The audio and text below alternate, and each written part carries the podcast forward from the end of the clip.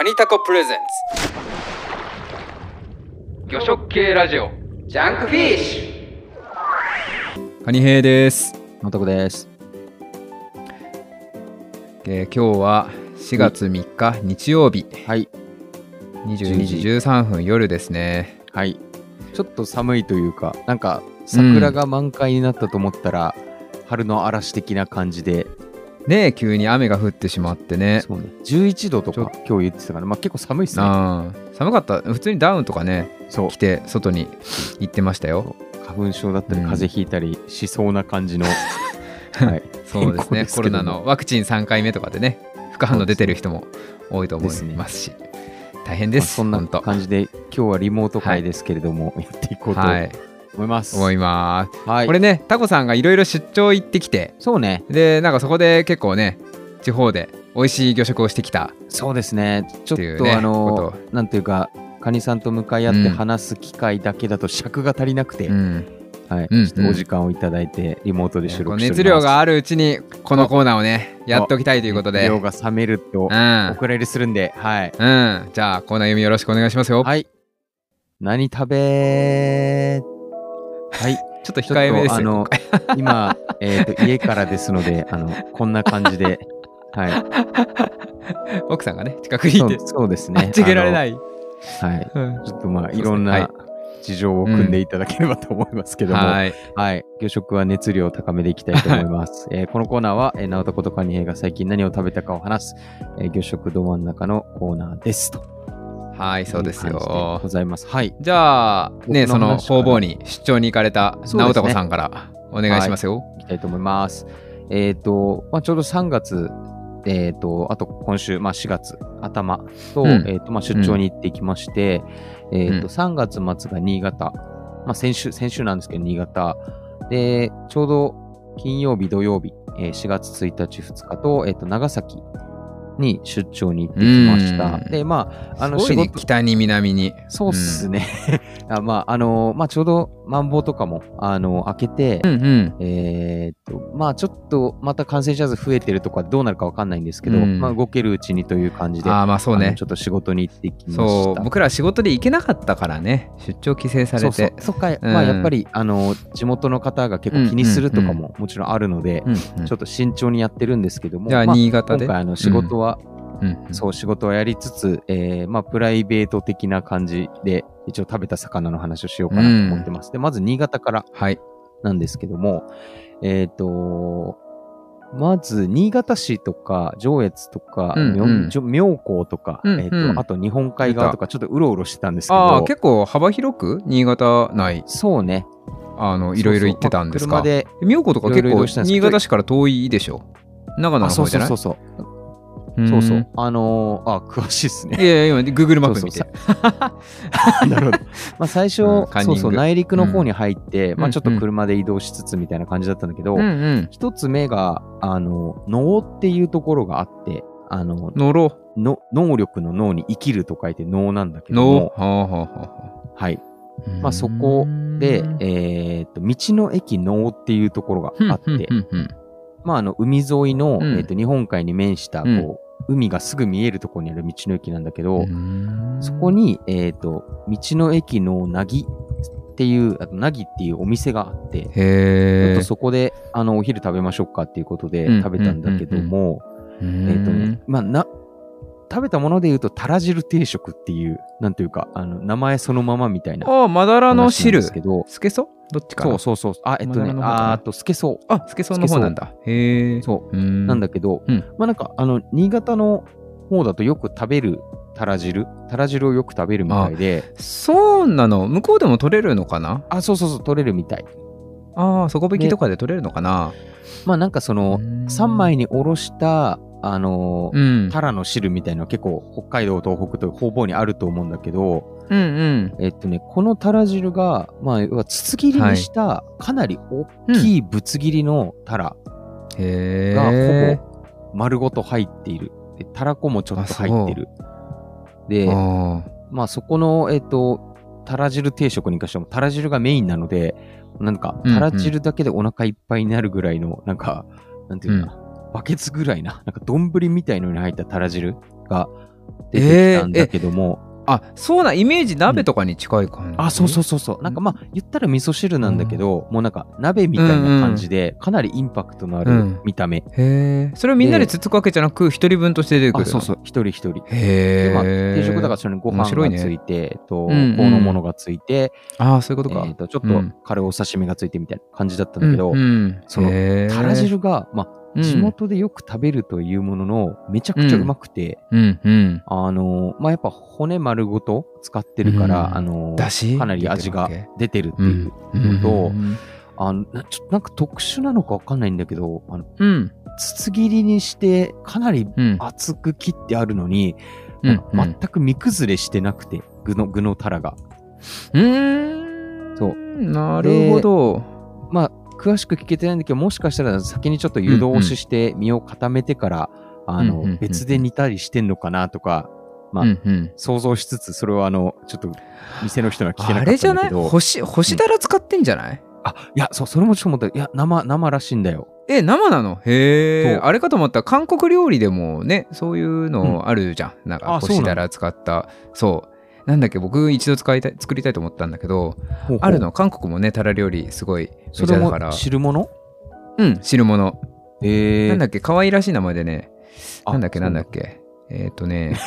全然わあ。うん忘れちゃった。忘れちゃったからいいや、うん。まあ、そう、あの、あで、プゴクだらの文化もあるからさ、そう、うんそっちかなと思ったら違くて、なんかまあ、うん。地元で採れたタラをもう生のままぶつ切りにして基本に煮るんだっていう話をしてて、うーん。そう、なんかインパクトもあったんだけど、まあなんていうか、かなりシンプルな食べ物の割には、あの、あ、なんか、ここんなにうまい、パワーがある食べ物になるんだってちょっとびっくりするぐらい、タラと汁、タラの味噌汁なんだけど、すげえなんか印象的だったので、まあなんか、ちょっと、面白いね。ググってみてもらえればなと。うんあれでした。韓国料理はブゴクブゴクっていう干しだらのスープがあるらしい可愛くない？可愛くない全然可愛くなかったわ。強そうな名前だね。ブゴク言い方だねあーもう。えー、あそう。ののおのう？のう？っていう。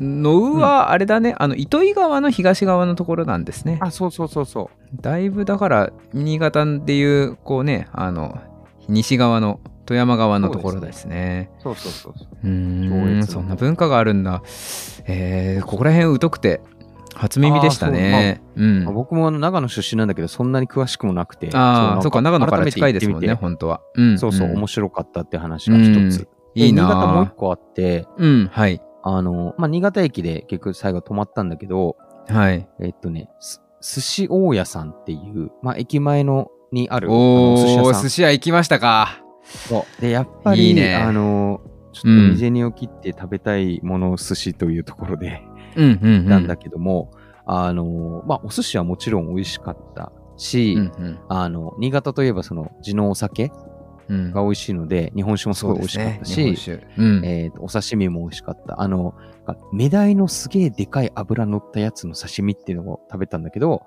それまあ、やっぱ、なんか絶対食べたことないっていうか、あの、メダイって火通してしか食べたことなかったから、ー、ああ、まあね、西京漬けとかさ、あの、漬け魚の原料でよく使われますもんね。油乗ってますから。みたいなイメージだったから、うん、うん、うん。あの、お刺身で食べられて身がふわふわで油も乗ってて、あの、味もあって、すげえうまいのいいな出てきてさ、ぁ。それかなうんりこう印象的だったんだけども、あの、はいはいあえてこの寿司うん。大家さんでピックアップしたいのが、その、うん。まあ、新潟の郷土料理でのっぺい汁っていうのがあって、ほう。また汁物。まあそれがうん。ちょっとあの、カニさんとかとやってるスラックにもあの投稿はさせてもらったんだけど、まあ、見た目にも綺麗で、うんうんえーとそっか、あ、あれまか。うん。あ、こづゆみたいだねって、久美さんがあそうそうそう。突っ込んでた。はいはい。そうそう、まあ、あの、小鉢。概要としては汁物ってさっきのね、さっきのたら汁じゃなのような感じじゃなくて、あれでしょ？こ小鉢。にそうそうそうそう。この小鉢に入った、まあ、えっと、煮物と汁の中間の食べ物みたいな感じで、うん。うん。えっと、まあ、里芋とかレンコンとか、あと、絹さやとか入ってたのか、うん。あと、うんが入ってた。まあ、あの、煮物の中に、うん。えっ、と、まあ、そこの、えっ、と、寿司屋さんで言うと上にイクラが乗ってて、うん。で、あとは、まあ、あの、のっぺ汁の特徴として、あの、出汁が貝柱で取ってる。うん、貝柱。っていう、貝の出汁うん。そうそう。で、まあ、それが、あの、さっきカニさん言ってた、その、福島の小湯うん、うん。とも似てるっていう話で、あの、まあ、牧野さん、久美さんとかと話、うん。あのスラックとかもしてたんだけども、うん、まあ、あの、かなり見た目が美しくてね、やっぱあの、うん、貝出汁で、えっ、と、お醤油も、あの、あまり黒い色はつけずに、うん、あの、塩と少しの醤油と貝柱の出しだから、うん汁も透き通ってて、うん、で、やっぱ料理屋さんだから、各具材具材をかなり丁寧に仕込みされてたので、あの、イクラの赤と、絹さやの緑と、あと、春だからって、タケノコが入ってたのと、あー。えっ、と、ギリギリ里芋も地物とかがうんうん。入れられたみたいな話をしてたから、すごいね、お寿司屋さんでしょ？そのそうそうそうね、お寿司やりながらこれを仕込むそわけですよね。う。で、なんか、お任せみたいな中で出てきた、あの、食べ物だったんだけど、さそこの大将の奥さん、あの、ご夫婦でされてるお店だったので、まあはい。あの、東京から来たからっつって、あの、こういう、あの、郷土料理があってね、とか言って、なんか、うん。あ、の、他、あの、家々ごとに、こう、味付けとか、具材とかが違うのよ、みたいな話とか聞いて、へえ、こののっぺ汁をが？そうそうそう。へえ、のそうなんですか？そこのお母さん曰く、やっぱ貝柱の出汁であることと、あと里芋がなんか決め手らしくて、へえ。あとは結構、あの、家々でまちまちの味付けだったり具材だったりするんだけど食べる時期としては、基本的には正月に食べるんだそうで。へえ。で、なんか、うんめでたい時のい作って冷やしといてあのおせちみたいな感じで、あうんのとりあえずのっぺ汁ばっか食うみたいな感じらしい、へえ。あ、面白いですね。あ、そこまでこう、根ざした、あの、そう料理だったんですか。そうそうそうそうへまあなんかすーそうですか。いくごいあのうんん。いくら乗せるのは、まあ、寿司や、この大家さんの、うんまあ、ワンポイント、テクニックみたいな。それがね、あの一応いくら、まあ乗せたり乗せなかったりらしいんだけど、うん。まあなんか少し調べたら、あのうーあれだ、とと、とと豆って言って、ほう。いくらのことを、まあ、具材として乗せるらしいのね。え、いくらをとと豆っそていうのう。で、多へ分、え面白いえっとひらがなそう、ひらがななんだけど、多多分まあ、魚のトトなんじゃないかなと。ちょっとそこの由来は見つからなかったんだけど、へえ。で、さっき言ってた、その、福島の相馬の方かな。えっと、小湯だと、うん、小梅は会津の郷土料理？あ、合図かなんで。したっけ？あうん。まあ、でも福島か。だから。そうやね。うんで、イクラじゃなくて、えっと、うん色のついたふお麩？丸いお麩を乗せるらしいのね。へえ。だからまあ、あの、ちょっと内陸の方と、あの、魚が取れる日本海とで、ちょっとそこの文化が違うんだけども、かなり似てるものなので、うんうん。まあなんかそうだねうん。面白いし、あと、イクラのことをトト豆っていう、なんか、こと自体がめちゃくちゃ面白いなねえ、面白かい。ああ、はじ初めて聞いた。でスラックで確か書いてあるけど気づかなかったな。う。うんん。なんでだろう？面白いセンスですね。ねまあ、やっぱ豆っぽいから、まあ、見た目だけで言えば、確かにね、あの、豆っぽいねっていうところですけど、なんかこう、今になってこう、ね、そういう表現すると、いくらが当たり前だから、とても日本人の感性らしくて素敵ですよね。そう。なんかおしゃれだなと思って、うーん。みたいな話とかをなんか聞きながら、あうんの、気持ちよく食べれたので。ああ、酔っ払っちゃうね、これはね。ね。ああ、酔っ払っちゃうよ。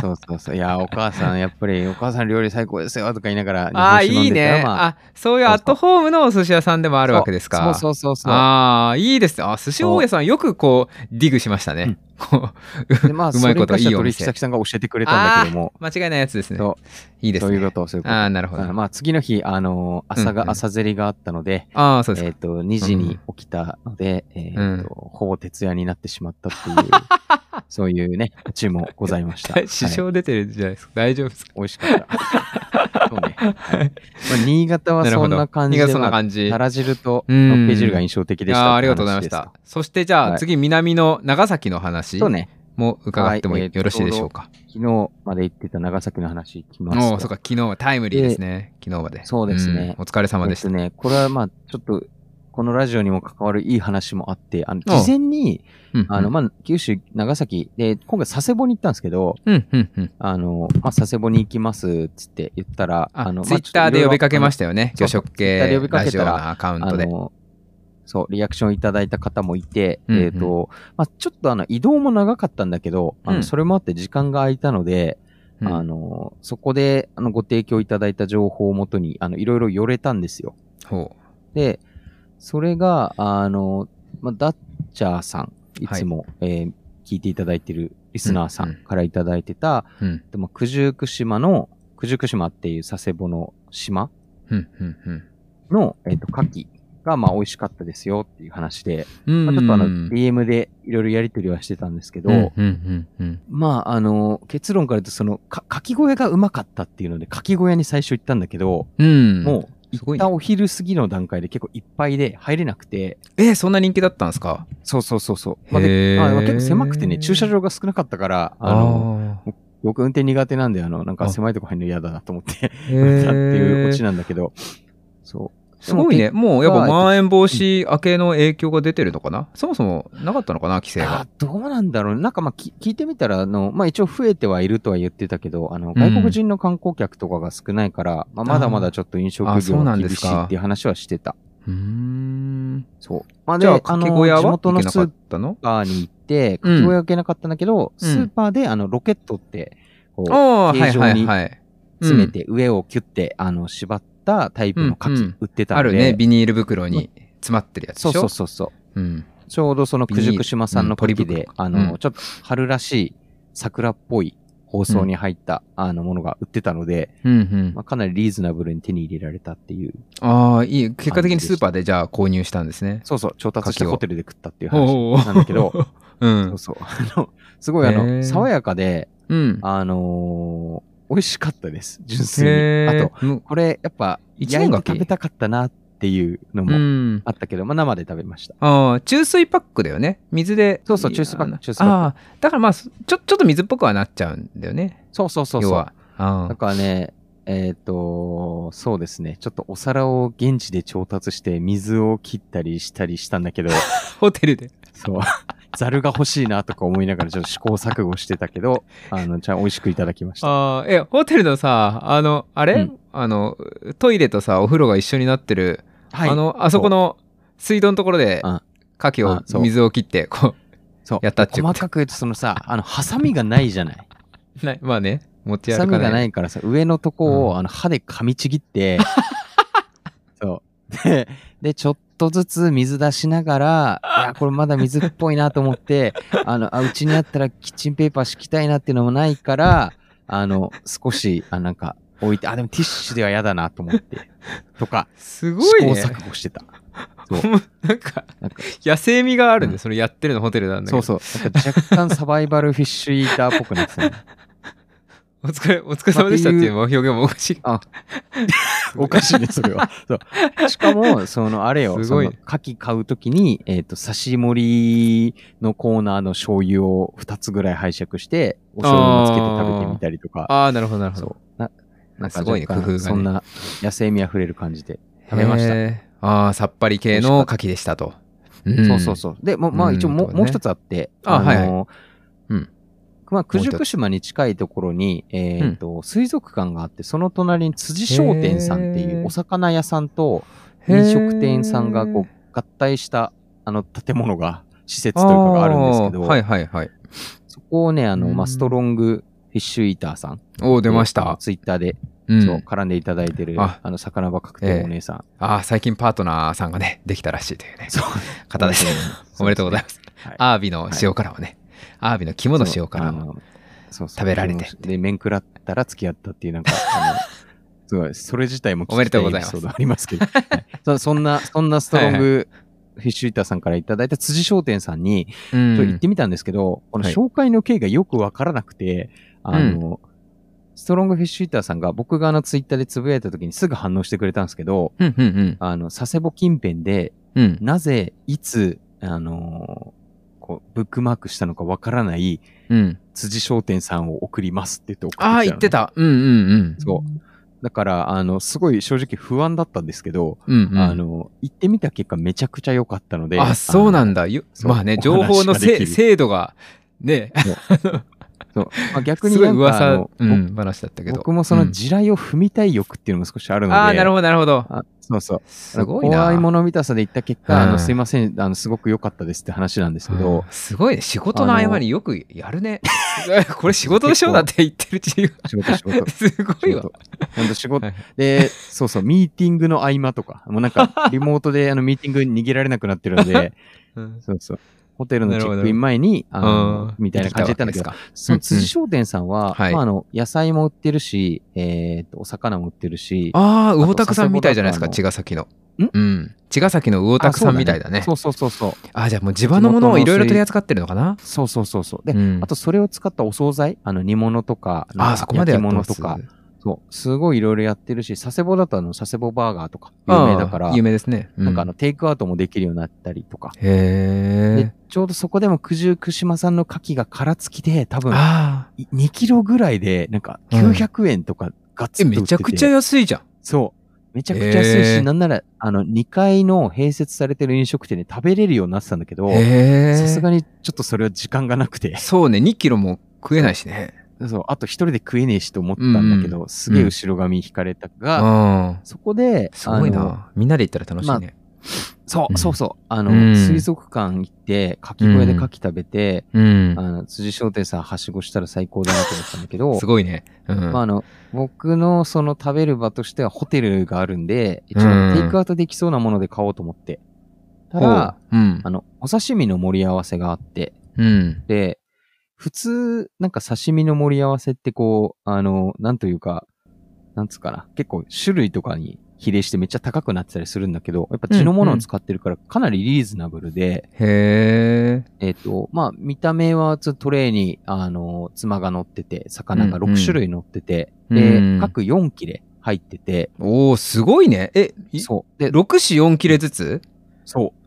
あ、相当多いじゃないですか。それ聞いたらさ、うん全然都内で言ったら、ほんとなんか2000円ぐらいすんのかないや、みたいな。行くでしょ、2キュッパでしょ？でしょうん。って思うんだけど、うんで。一応魚種は、えっ、とね、タイ、イサキ、スズキ、うん。タチウオ、ヒラス、サーモン。お、いいね。イサキもだんだん良くなってきてますからね。そうそうそう。で、うんサーモンは、えっ、と、限界サーモンって、えっ、と、佐賀あの、まあ、まあ、九州近くで取れる、あ。へあの、産のサーモン。あ輸入もんじゃでまあね見たないんだ。目は結構ね、チリトラウトっぽい感じ。うんうんうん。赤髪が強いね。うん。そうそうそうそう。なんだけど、その6種類入ってさ、780円だったの安っこれ、なんか、さすどういうがことなんだろうすごいな。辻商店すごいですね。なんか、倍払っていいですかっていう風に思うぐらいマジで？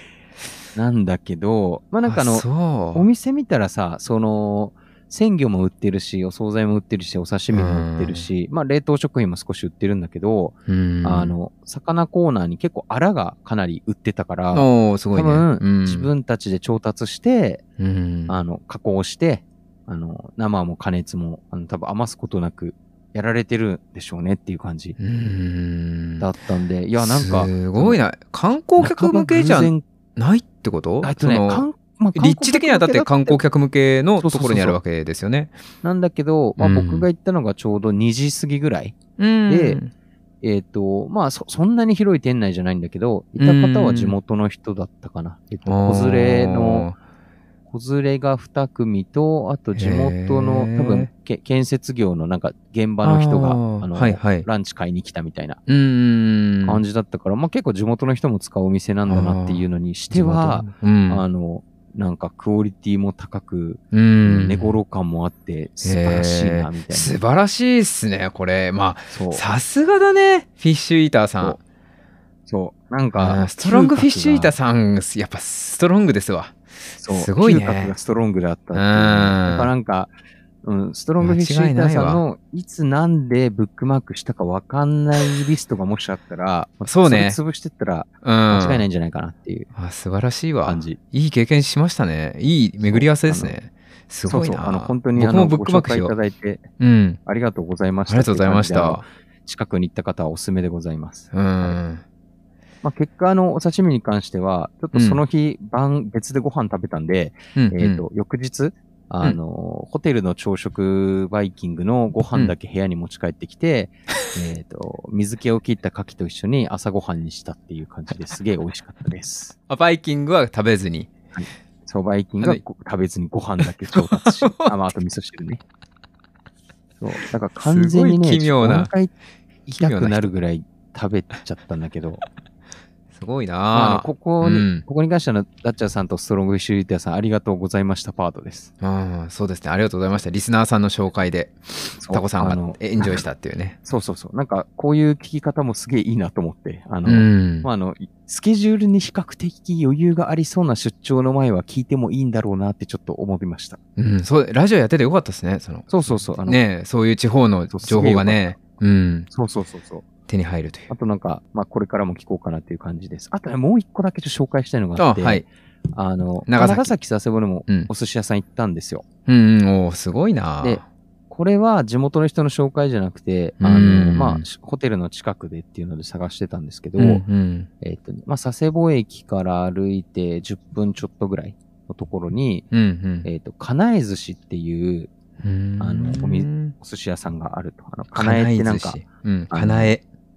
うんそう、なんか、剣に似てる難しい感じみたいなうん、うん、うん。やつなんですけど。駅近の、じゃあ、えーホテル近い、ホテルに近い寿司屋さん？佐世保のうん。そう。で、まあそこ行って、まああの、カウンターのお寿司屋さんで、えっ、と、うんうんまあちょっと行ってみたら同僚も、あの、ちょっと今、こ今回同行してた同僚と別々で佐世保入ったら偶然鉢合わせたり、まあ。え、その寿司屋さんの中で？そうそうそう、余談もあったんだけど、そうあ、そうな。まあそ別々で巡り合わせ、ちょっと気まずいね。そうそう。うん。で、まあ結果一緒にご飯食べてたんですけど、ああの、まあ大将が結構ご年配の方なんだけど、うん。うんまあ、かなりこう、おしゃべり好きで、いろんなことを教えてくれる人で、うん。うんえっ、と、お酒も美味しいし、魚も美味しいし、お寿司もあてもめちゃくちゃうまいし、うん。あのーまあ、締めに、あら汁か、あー茶碗蒸しか選べるんだけど、うん。なんかその、僕は茶碗蒸し選んですけど、そそれも、なんか、ほんと、ほんとめちゃくちゃうまい。家じゃ絶対作れないみたいのが、まあ、今回お任せで頼んだら、最初から最後まで出てくる素晴らしいお店だったっていう。えー、特に一番美味しかったのってこと？はありますか？あ特に美味しかったのが、うんあの、まあ、お寿司はもちろんなんだけど、はい。結構衝撃的だったのが、あのー、2番目に出てきたのかな。先付けの次に出てきた、えっと、はい焼き物うん、で、えっと、タチウオの塩焼き。まあ、シンプルなタチウオの塩焼きなんですけども、うん。えっと、まあ、筒切りにしたタチウオに塩を当てたものを焼いただけ、炭で、炭で焼いただけっちゃ焼いただけなんですけど、超シンプルじゃないですか。んそう、そのタチウオがめちゃくちゃでっかくて、へーあの、なんて言ったらいいのかな。なんか、僕の指、えっ、と、全然3本ぐらい、2.5ほうほう本ぐらいある感じかな。えどういうこと？え、それ、でかくなくない？あ、その、幅がすごいでかいってど、そうそうそう。えっと、かた切り幅が縦高い。あ、縦、そう切りうん幅がでかい。切り幅がでかいってことですね。ああ、太さで言ったらね、だって、普通のタチウオのさ、その太さで、ドラゴンとかいうの、手、うん手の指5本以上とか言うじゃないですか。あ幅が。そ、まあそっちじゃないね。そっちじゃなくてカットがかなり厚くカットしてあるってことですね。そうそうそうそうそう。あなんだけど、まあなんかあの、ちょうど、この前の魚文化祭とかでタチウオをつってたからさ、なんかうんうん目につくタチウオを適当に食ったりしてたんだけど、あ。うん。あの、まあ、そこからするとカットもすごい食べ応えがあるし、あでやっぱりね、ーななんか、るほどね。なんか、うんされど塩焼き、たかがされど塩焼きみたいなところで、うんあの、家で、一応僕もその塩当てて水抜いたりして焼くんだけど、うん、うん、うん。なんかシンプルな焼き物って、うんやっぱお店で食べるとなんか桁違いにうまいなって思うあ。火入れのね、うまさありますよね。焼き方大事だうな。ん身離れもだし、うんあの、まあ、水分が程よく抜けて旨味も凝縮してるし、うん。なんか、あの、タチウオってこんなうまかったっけと思って、なんか。そう。シンプルだからこう腕が出るなみたいな感じそうねが結構衝撃的。ああ。いいね。確かにな。タチウオはうまいっすよね、でほんと焼くと。うん。そうなの。でね、まあ焼き物系だとあとなんかあの、握りです。あの、うなぎの握りが出てきたんだけど、おー。あの、はいはいまあ言っはい。たら、かば焼きを、へーあの贅沢です。うん。握る前に炭火で少し炙ってうん。出してくれて、香りをつけてくれてるみたいな、ちょっとあったかいお寿司だったんだけど。それも、なんかやっぱり、あのーちゃんとした炭火で香りがついて、うん、目の前で、あのーシャリに合わせて握ってくれると、なんか、あの、鼻血が出るぐらいうまいね。まあ、そりゃそうですよ。鼻血出るぐらいうまい。すぐ僕は鼻血が出るぐらいうまいと思うんだけど。いいなあまあ、あの、そんな感じかな。じゃあ僕の何食べも、まあ、この機会に、はい。えー述べさせていただくと、まあ、僕は一つ、しらすのちょっちょりチャレンジしましたと。しらすのちょっちょりは、まあ、茅ヶ崎の、リスナーさんの茅ヶ崎の武蔵さんが教えてくださった、あの、ベンガル地方の料理、うん郷土料理で、魚や野菜の蒸し煮っちゅう、まあ、ものらしくて。で、それを、はいはいまあ、しらすで簡単に作れるぜ、みたいな。レンチンで作れるよ、みたいなのを教えてくださったんでやってみましたと。うん。でまあちょうどね釜揚げしらすが先月始まりましたから、そのいい時期静岡の、まあ釜揚げしらす、舞坂の釜揚げしらす。いいですね。冷凍されてないやつを 200g と、はい。ほいでまあ作り方簡単に言うとあれですね、あのなんだろうニンニク刻んで、うん。うん。であとじゃがいもですねポイントは。はいじゃがいも皮むいてこれもなんかサイコロカットみたいにして、うん。であとは玉ねぎも刻んで。うん。あのほ薄く切うんって、であとえのきとかスナップエンドウとか、まあ、これインゲンインゲンを主に使うらしいんですけど僕なかったんでスナップエンドウを使って、うんうん。でそれをターメリックとクミンシートとか、カイエンペッパーとか、スパイスこううん。少し入れて混ぜ混ぜして、うん。ポイントがマスタードオイルですね。マスタードオイルを大さじ3杯ぐらいバワーっと入れて混ぜ混ぜしてレンチン500それもこの前ワットであの12分とかそんな感じはいはい。そう武蔵さんにいただいた。そう。この前のイベントで武蔵さんにいただいたマスターオイルを。マスタードオイルってどう？そう、これね、僕、マスタードオイルが今、度、カニさんからもらおうかなと思うんですけど。本当にまあマスタードオイル、マスタードですから、からし、いわゆるからしの匂いがふわーってするんですよ。であ、、するんだ。そう、最初それでこの具材をね、混ぜ合わせて、はい。もう単純に本当ね、細かく刻んで具材をしらすとともに混ぜ合わせて、レンチンして出来上がりっていう超絶シンプルなうんものなんですけど、うんレンチンする前から、まあ、からしの匂いがふわーってめちゃくちゃして、ええすごい不安は不安でした。あの、胃が弱いし、はいはいはい。大丈夫かなって。いあの、びっくりしないかなって胃がね。そう。はいはいはい。でも、こう、レンチンするじゃないですか。で、レンチンして、まあ、うんレンジからはそのからしの匂いふわーってするんですけど、うんうん。こう、まあ、えっ、と、ね、ちょっと、熱が取れたぐらいに口に含んでみたら、結構そのマスタードの尖ったような感じは全然なくて、具材と馴染んでてね、あの、全然その胃胃に来る感じの味わいではなかったです。え、辛味とかはあるの？いや、辛みはないですよ。ない。あ、じゃあもう本当に辛みはない香りだけマスタードって感じ。そう、へーまあ、チリペッパーとか、その人によっては、レシピでその唐辛子を刻んでたくさん入れたりとか、まあ、あの、はいはいはいチリペッパーとかを多めに入れたりして、辛くするみたいなんですけど、僕は今回唐辛子は一切入れずにやったし、チリペッパーもまあ本当に少しだけにしたので、はいはい。まあ、それで言ったらマスタードオイル自体はもう、だからその辛さ全然ない。だから、なるほどねあの、うん。いい感じの、あの。そうそうそうそう。まあでも、思えばね、あの、つぶつぶマスタードっていうの、うんあの、ああいう系も辛みはそんなしないじゃないですか。あ、まあ確かにね。うん。だからね確、かにね。マスタードとか辛子とか言うととか。うん。そうそう、あの特有の風味はまあもちろん、こう、はいしますけど、それもまあレンチンで飛ぶのかな？蒸してる間に。だからそこまで強くは感じず、うんで、ただその、えーな、な、なんでしょうね、その、マスタードとかクミンとかターメリックが織りなす、うんまあ、異国情緒あふれる香りが結構残って、なるほどね。うーん、いや、良かったですよ。うんまあまあ作ってお弁当に、妻の弁当にも入れてあげたりしたけど、結構その評判も良かった。美味しかったよ、っつって。うん。あの、塩、あ、まあ、僕もちょマスタードオイル抜きでちょっと作ったんですけど、あの。しらすの塩味でさ、結構ちゃんと味つくのがびっくりしたんだよね。そう、あ、確かにね。まあうん確かに釜揚げしらすをそのまま食べても美味しいから、そうそうそうーん。そうね。確かにその塩気があるから、僕もね、レシピ見て、あうんんま塩入れないんだとか思ったけど。う。ね。うん。だしなんかすげえ再現性が高いレシピだったからさ、なんうか、ん。あれをちょっとなんか玉ねぎ増やしてみたり、じゃがいも増やしてみたりとか、他のスパイスで遊んでみたりとか、結構ねアレンジが効いても、こう、うん大失敗しなさそうな安定感のあるレシピでいいなって思ったんだけど。そうですね。何よりこう500ワットで12分っていうこそううレンチン放置レシピっていうね、楽ですよね。うん。凝る人はポーチドエッグとか乗せてもいいらしいですよ。ああ、うまそう。出来上がったやつに。うん。まそうちょっと半熟系にはいはいはい。して。うん。とかね。ねまあ、それすごい美味しかったです。本当あの、武蔵さん、マスタードオイルから何から、レシピまで、あの、いろいろとありがとうございました。ざした。で、あとは、まあ僕最近食べたもので言うと、北海道の噴火湾で、はい。やたらその毛ガニが上がっ水揚げされているようで、市場に毛ガニすごい来てたんですよ。であ、、つぶやいてたね。そうそう。で、その毛ガニも普通の毛ガニじゃなくて、はい。若ガニって言われる、まあ脱皮して、へこーう、そこまで時間が経ってないえ。まあカニって脱皮した後だんだん殻がこうね、うんうんうん硬くなってって、身もだんだん詰まってくる。ですけど、うんそんなにこう硬くはない。ちょっとへこんだりするのも混じるようなえ、若ガニ。ソフトシェル毛ガニってこと？まあ、そこまでソフトシェルって言えないですけどね。ああの、まあ、ちょっとや柔らかめですけど、うんまあ、ばらつきがある感じ。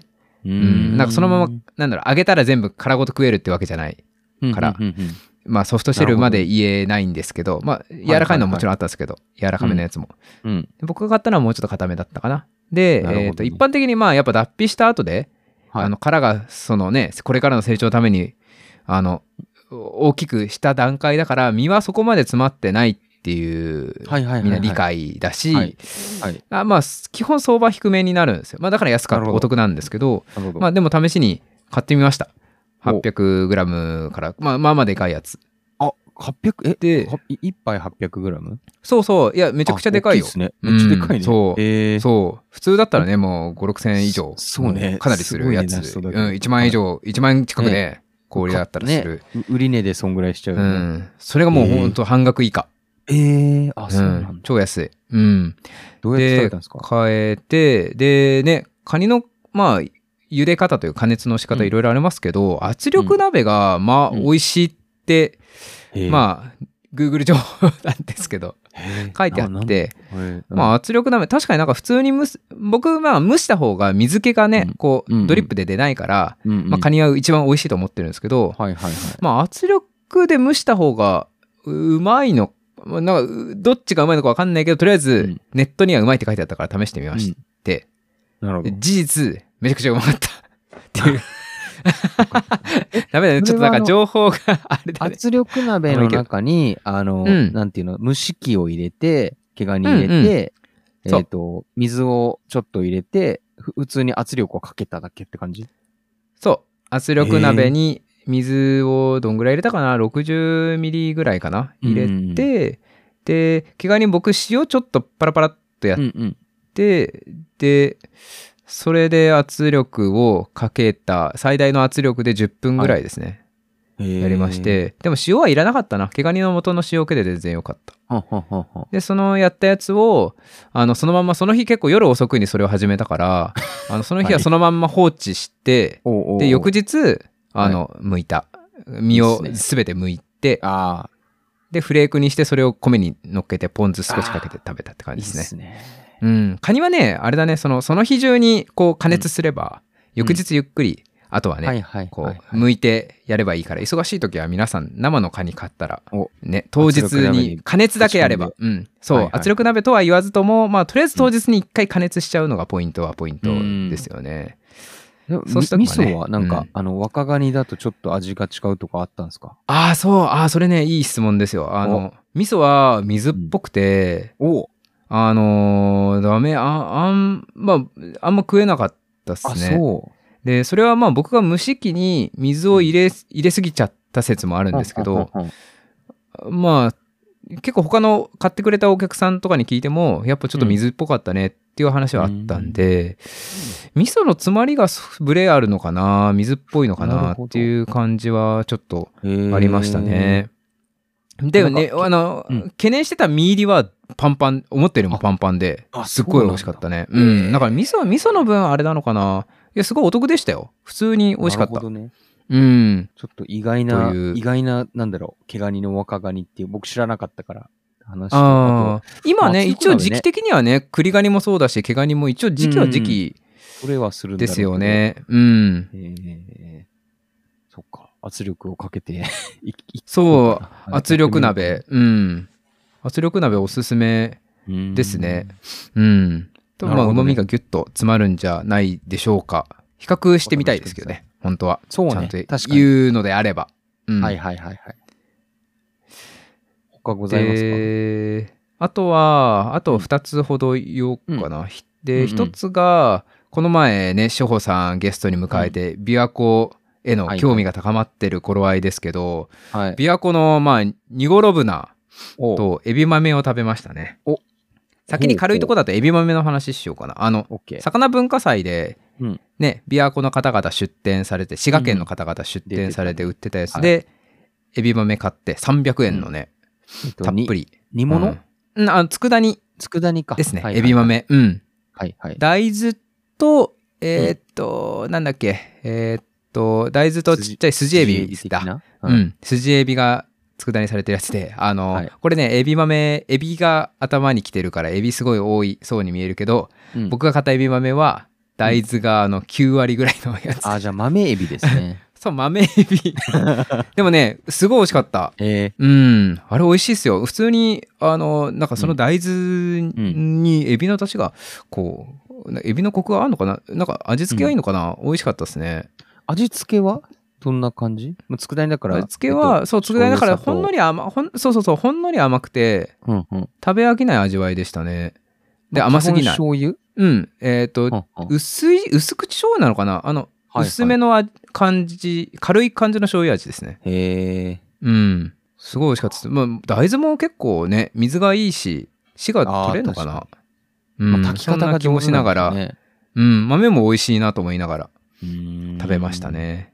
で、船か。船船は、えっと、これそれこそその志保さんの師匠の中村製作さんうんから買ったやつなんですけど、あ、そうなえっ。と、ドレスの冷凍のニゴロブナで、ほうえっとね、これ特殊で、うんすき引き、皮すき引きしてあって、で、ドレスだから頭を落として内臓も取ってあるんですけど、内臓取った後に卵だけを腹に戻してある。でて、超手間かかってる。あすごい変わってくださいってだけ。で、手に入れまして、で、それを、えっとね、さらうんうんに、その煮付けに、まあね、煮付けにしたんですよ。こう、顧問持ってるから。うんで、その煮付けのレシピを、うんまあ、ツイッターで有名な船さんっていう方が、書かれてるブログをはいはい。参照に、切り身と料理のことって船さんブログ書かれてるんですけど、うんそこに書いてある煮付けのレシピで作りました。うんでね、なんかすげえおも、おいや、びっくりしましたよ、本当油が、まあかなりあって、あ油が乗ってるんだ。うん。トロンとしてね、めちゃくちゃ美味しくて、僕はその先入観でへえ船ってやっぱ土っぽいとか、臭いっていう先入観、まあ正直、その、あったんですよ前船味噌を船さんからもらった時もやっぱ特有の癖が、まあうん。味噌なのか船なのかであるなって思ってて、はいはい。で、今回のやつも下処理してるとき血も、まあそれなりに出たから、あ、これもうちょっと臭いのかなとか思いながら、まあ煮付けにして食べたら、全然ね、うんほんとなんか、油のコクと、まあそのギャップもあって、うん、かなり衝撃を受けました。へえ。美味しさに。え、その煮付けは、味付けはなんか変わったとことかあるんですか？これね、下処理相当丁寧でうんうんうん、まず番茶で煮るんですよね。あ、茶ぶりにするんだ。うん。茶ぶりにちょっとした後に、うんあの、一回その水捨てて、うんで、またその番茶を少々入れつつ、はいはい。酒と醤油と、えーっと、まあその船さんレシピはザラメ糖なんですけど、うちはきび糖しかなかったはいはいのできび糖を入れて、はいで、あと、まあ、そう、それだけか。あ、あと梅干しだ。梅干しを一個変わってるね。入れて。梅干しは、いっぱい入れるの？ちょっと風味付けっていや、感じ一個だけ、一個だけ。あうーん。風、風味付け、まあ、あ、じゃあまあでも船梅、一味に対して一個だから、ま梅煮か。あ、うん。ちょっとでも、まあ、そこまで主張はしないけど、まあ、酸味とかはね、ちゃんと回って、回回るかな。まあ、その味付けも良かったのかもしれないな。うんうん。臭みはね、なかった。ただ、うん。あの、食った時、まあ出来上がりまして、で、食べて、うん。油の旨味にはめちゃくちゃやられて、うん。わ、すげえって思っうん。たと。うんで、ただ、こう、子供までこう味がしっかり入らなかったのか、子供はね、僕はそこまで好きな味じゃなかったかな。あの、バクバク食べるっていう感じじゃなかなかなかったと。うん、感じじゃなかったな。うんあとは、あの、結構でかい一尾だったから、冷蔵庫で保管してこう何日かって食べたんですけど、はいはいはいあの、だんだんとやっぱその香り、うんな日本の風土のような香り、船特有うのん香りはして、うんで、多分まあそれは好みは少しあるのかななるほどね。まあ思いましたね。人によってうんは好き嫌いがあるかもって感じ。そうそうそうそうそう、うん、好きな人はもうやみつきになるうし、ん。なるほどただ何日間か嗅ぐうとん。ちょっと、あの、飽きてくる、あ、あの、得意の癖があるからほ、飽きてくる香りでもあるなとも、は思ったな。なるほど。い今、今ながらカニさんの今ツイートを、ツイートを見てたんだけどさ、これなんか、うんうん。あの、骨切りじゃないけど、皮目にカット入れてるじゃないそうそうそうそう。はなんんかね、その肛門から、あの、肛門から尾びれまでの部分は、ちょっとその骨が、ほんあの、多めにあるから、身に刺さってる骨骨が多いから。切りした方がいいよっていうのがそうそうそうそう、骨切りした方がいいって、まあ、船さんのブログに書いてあったかうんうん。ら、その URL がまあまあ、まあ、数ミリ程度でうん。骨切りして。なる、ほど。で、肛門より前の部分は、頭側は、うん。まあ少しだけ切れ目入れて、まあ味がうん。染みやすいようにうん入れるっていう感じですね。ちなみになんか、あの特殊な見た目ですよね。確かにこう、煮魚の見た目のインパクトが結構あるけど、うん。ちなみに肉派の、あの、カニさんの奥さんはどうでした？反応。うーん。うちの妻はね、少し食べて美味しかったとは言ったけど、あんま食進まなかあったわ、なですね。なんかそれは、その、まあ、妻が、うんあの、えーと茨城県あ。はいはいはい。で、で、おじいちゃんがよく船食べまくってたらしいんですよね。めちゃくちゃ好きで。うんで、それの、なんか記憶的になんか船へのいい印象が、なんか、その、なかったみたいで。ああ。まあ、それ僕もそうですわ。内水面、海なし育ちからすると、やっぱ、船でしょって感じが、あの、うん。しまあ、先入そう観が。身近だけど、その時、好きじゃなかった記憶がまだ今も残ってる。そうね、湖、近くの、あの、湖とかで釣れるんだけど、一回食ったら、うんあの、トラウマになるぐらいまずいのよ。あの、僕の記憶はね。ああ、あそうなんだ。だからね。そういう、そう、取れる場所もあるし、処理もあるし。そうそう。いい船、いいなって今思いながら聞いてた。うん。やっぱその食材との出会うタイミングってありますよね、その人としそうて。そうそうそう。うんなるほどねで、多分僕らのおじいちゃん世代以上は、まあ、食に困った局面もある中で、そうだねこうね、身近なところで取れた。まあなんかお、魚？美味しいものというか、そいうののの生存のためのタンパク質的なね。うん。でもそこであの癖を何回かこう浴びると、もうなんかそれが懐かしい味になって、ね。またこう食べたく、無償に食べたくなったりはいはいはい。するのかなともすごい思いましたね。癖がある分。なるほどね。うん。なるほど。そうか。じゃあいろいろ考え、いろいろ考えちゃいますね。まあ、じゃ結構ハードル高めフィッシュだけど、カニさん的にはうん。船の概念変わるぐらいうまかったって感じかな。そうね。うん。それはよかった、ね。なんかこれをどう普及すればいいのかなっていうのは、うん。だからその特有の癖はあるから、あの難しみも感じるは感じるんですけど、やっぱ丸のまんま普及するというよりは、やっぱ居酒屋さんとかで少し食べさせて、あ、船ってこんな油もあ、とろんとして美味しいんだみたいなのを、うん。こう、うん、感じてもらうっていうのが、やっぱ入り口としてすごいいいのかなとは。思いましたね。うん。よっぽどの魚好きの僕でも1尾をこう、うん何日間かかけて食べると、はいちょっと船以外食べたいなあってあ。思う癖でもあったんで、はいはいはいはい。うん。食べさせ方も結構む、あの、なんか、深掘りした方が良さそうな感じかもしれないですね。うん、そう。なるほどねい。や、でも美味しい魚だっていうのは、あの、認識なるほ。ど。羨ましい。うん。という感じはいですね。あと、最後に、はいまあ、一つ、はい。まあ、マンボウを開けて、はで、僕もお寿司を食べに行きましたと。い。いいじゃないですか。まあ、あの、仲いいお寿司屋さんいい。じゃないですか。で、そこでね、まあ、いろいろ寿司も食べたんはい。ですけど、はい面白かったのは、ホッキの紐の串焼きを出してくださったんですよね。ね。で、普通にあの、まあ、ホッキ貝、はいウバ貝はい。の紐を、まあ普通このむ、むき身、要は下先、はい下下の部分は、あの、ね、開いて、はいはいぶら湯倒しして、開いて、まあ握り寿司に使うんですけど、紐ってね、その、結構捨てちゃう人もいるのかなと思うんでなんかすよ、ちっちゃいよね。その人。あの、身にう対して。ーん、ちそう、ホタテとかに比べたらうんちっちゃいかな。あとはなんかこう、ね、これ食えんのかな？感が結構強いのかなとも思う、ホッキは。はいはいあの、ヌルとかも多いし、はいはいはい。砂紙とかも結構ね、場合によってすごい出てるし、はいはいはいでもそれを丁寧にこう、洗って、で、水管の先っちょはちょっと硬いからそこだけ切って、うんで、それをこう、紐にこう、串打って、うん生姜醤油を塗って焼いてくれたうん。やつはすごい美味しかった。火入れもすごい良かったし、へうん、絶妙な食感え。で、へやっぱ硬くなりやすいですからね。え。やっぱすごいすごい美味しかった。うん。技ですな。そう、それ北海道のホッキか。うんで、まあ仕事絡みでロシア産のホッキの、うん。うんまあ、製品もあってそれも食べたんですよね、うん。ロシア産のホッキを、あのベトナムでこう加工して開いて湯通ししてっていう冷凍品。それもね、はいはいはい。まあまあうまかって。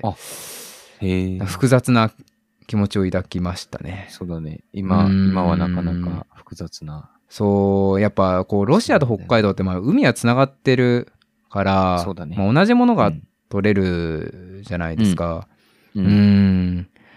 で、ね、結構生地、うん、そのロシアの方が北の方にあって、まあまあこう資源的に豊かな部分もあったりはいはいはいはいするわけで、その昆布とかうん、それこそ資源化してなかったから、はいはいうん。はい。だからね、すごいこう、なんか場合によったら北海道のものより安くなるじゃないですか。まあ特に島ホッケとか代表されるように。うん。うん北海道の業者さんがロシアのホッキを加工してたりとかもあるもんね。うん、そうですよね。ウニとかもそうだし、そうそうそうそう、ウニもそうだし、まあまあ、さ酒類もそうだうし、ん。数のこれが。そう。まあ飲食店とかね、こうう、魚介を扱う、なりわいにしてる人にとってはこうコスト下げれるからね、やっぱりお得だけど、本当今うん。はね、これ扱うのも本当難しいなって。どう、思いどうなるかっていうのが、そううね。ーん。そう、どうなっていくかっていう、その関連した人のお思いもね、好きでロシアのホッキとか、まあロシアの水産物を扱っているわけじゃないでしょうけど、ね、そのはい仕事柄、やっぱりこう、仕事を良くしようと、なんかロシアを結局扱ってた先に、ロシアという国がこういうとんでもないことになってしまって、そうだね。うーん、どうしようみたいなねまあんか海は。繋がってるけど、結構今はう、んまあ、分断が起きているから実際に、うーんちょっと、こう、お美味しい美味しくないだけじゃない、こう、そういう状況になるとすごい難しいっすよね。いやー、本当ですよね。そう。うんまあ真面目に仕事として考えるとかなりポジション取りづらいというか、まあ、正直取れないうんし、もう会社の方針に従うしかないのはあるんだけどうも、んね。ごめんね、これ、急に。いいんだよ。もう大なんか あれだよね。まあちょっと、あの、リモートの雑談会だけど、まあ、な、なんか、いや、僕迷ったんですよ。なんか、その、うん今のその、ロシアの水産物会とかやった方がいいのかなとか、うんちょっと思ったりもしたんだけどね僕も国境についてとかね、言おうかなと思ったけど。まあなんかこう、ねえ、正直、こう、物心ついて仕事にしてこう関わる機会があるとは思ってないからさ、うーん。まあ、本当あれなんで、なんか無責任には触れないなそうです一旦ね。やめとこうかなって思ってまあねたよ、私は。まあ、誰だってロシ、まあ、今のそのロシア政府にお金は渡したくないとは思ってるそうそうそうそう。のは間違いはないけど、だからといって、こう、今までこう、ね、ロシアのものを扱ってた業者さんを切ったりとかするべきかってなると、なんかそれは。なんかそこみたいな感じはしますよね。よ本ね当難しいところでは思っております。という、はいまあ、こんな感じです。はい歯切れが、はい、ちょっと。歯切れめっちゃ悪くなるけど、まあ、あの、同感ということです。はい。というわけで、じゃあ、あのな？締め、エンディングで。ますかはい。はい。はい。という、まあ、こんないろいろ食べてきた、あー3、4月でしたね。じゃあ皆さんもはい。楽しい魚食ライフを過ごしてください。はーい。最後に、えーこのラジオではリスナーの皆さんからのご感想を募集しています。ツイッターにてハッシュタグ何食べや魚食系ラジオをつけてつぶやいていただくか、Google フォームやメールでもご感想を受け付けておりますので、はいぜひご感想をお寄せください。はいそれでは今回もお聞きいただき、めっちゃ久しぶりっすね、なんか。あ確かにそうかもしれないね。なんかね。なんでだろう？なんか忘れてたかもしれない。うんど。。そうだね。じゃあはい。みなね感想はもうどしどし採用しますんで、よろしくお願いします。は。じゃあバイバイ。バイバイ。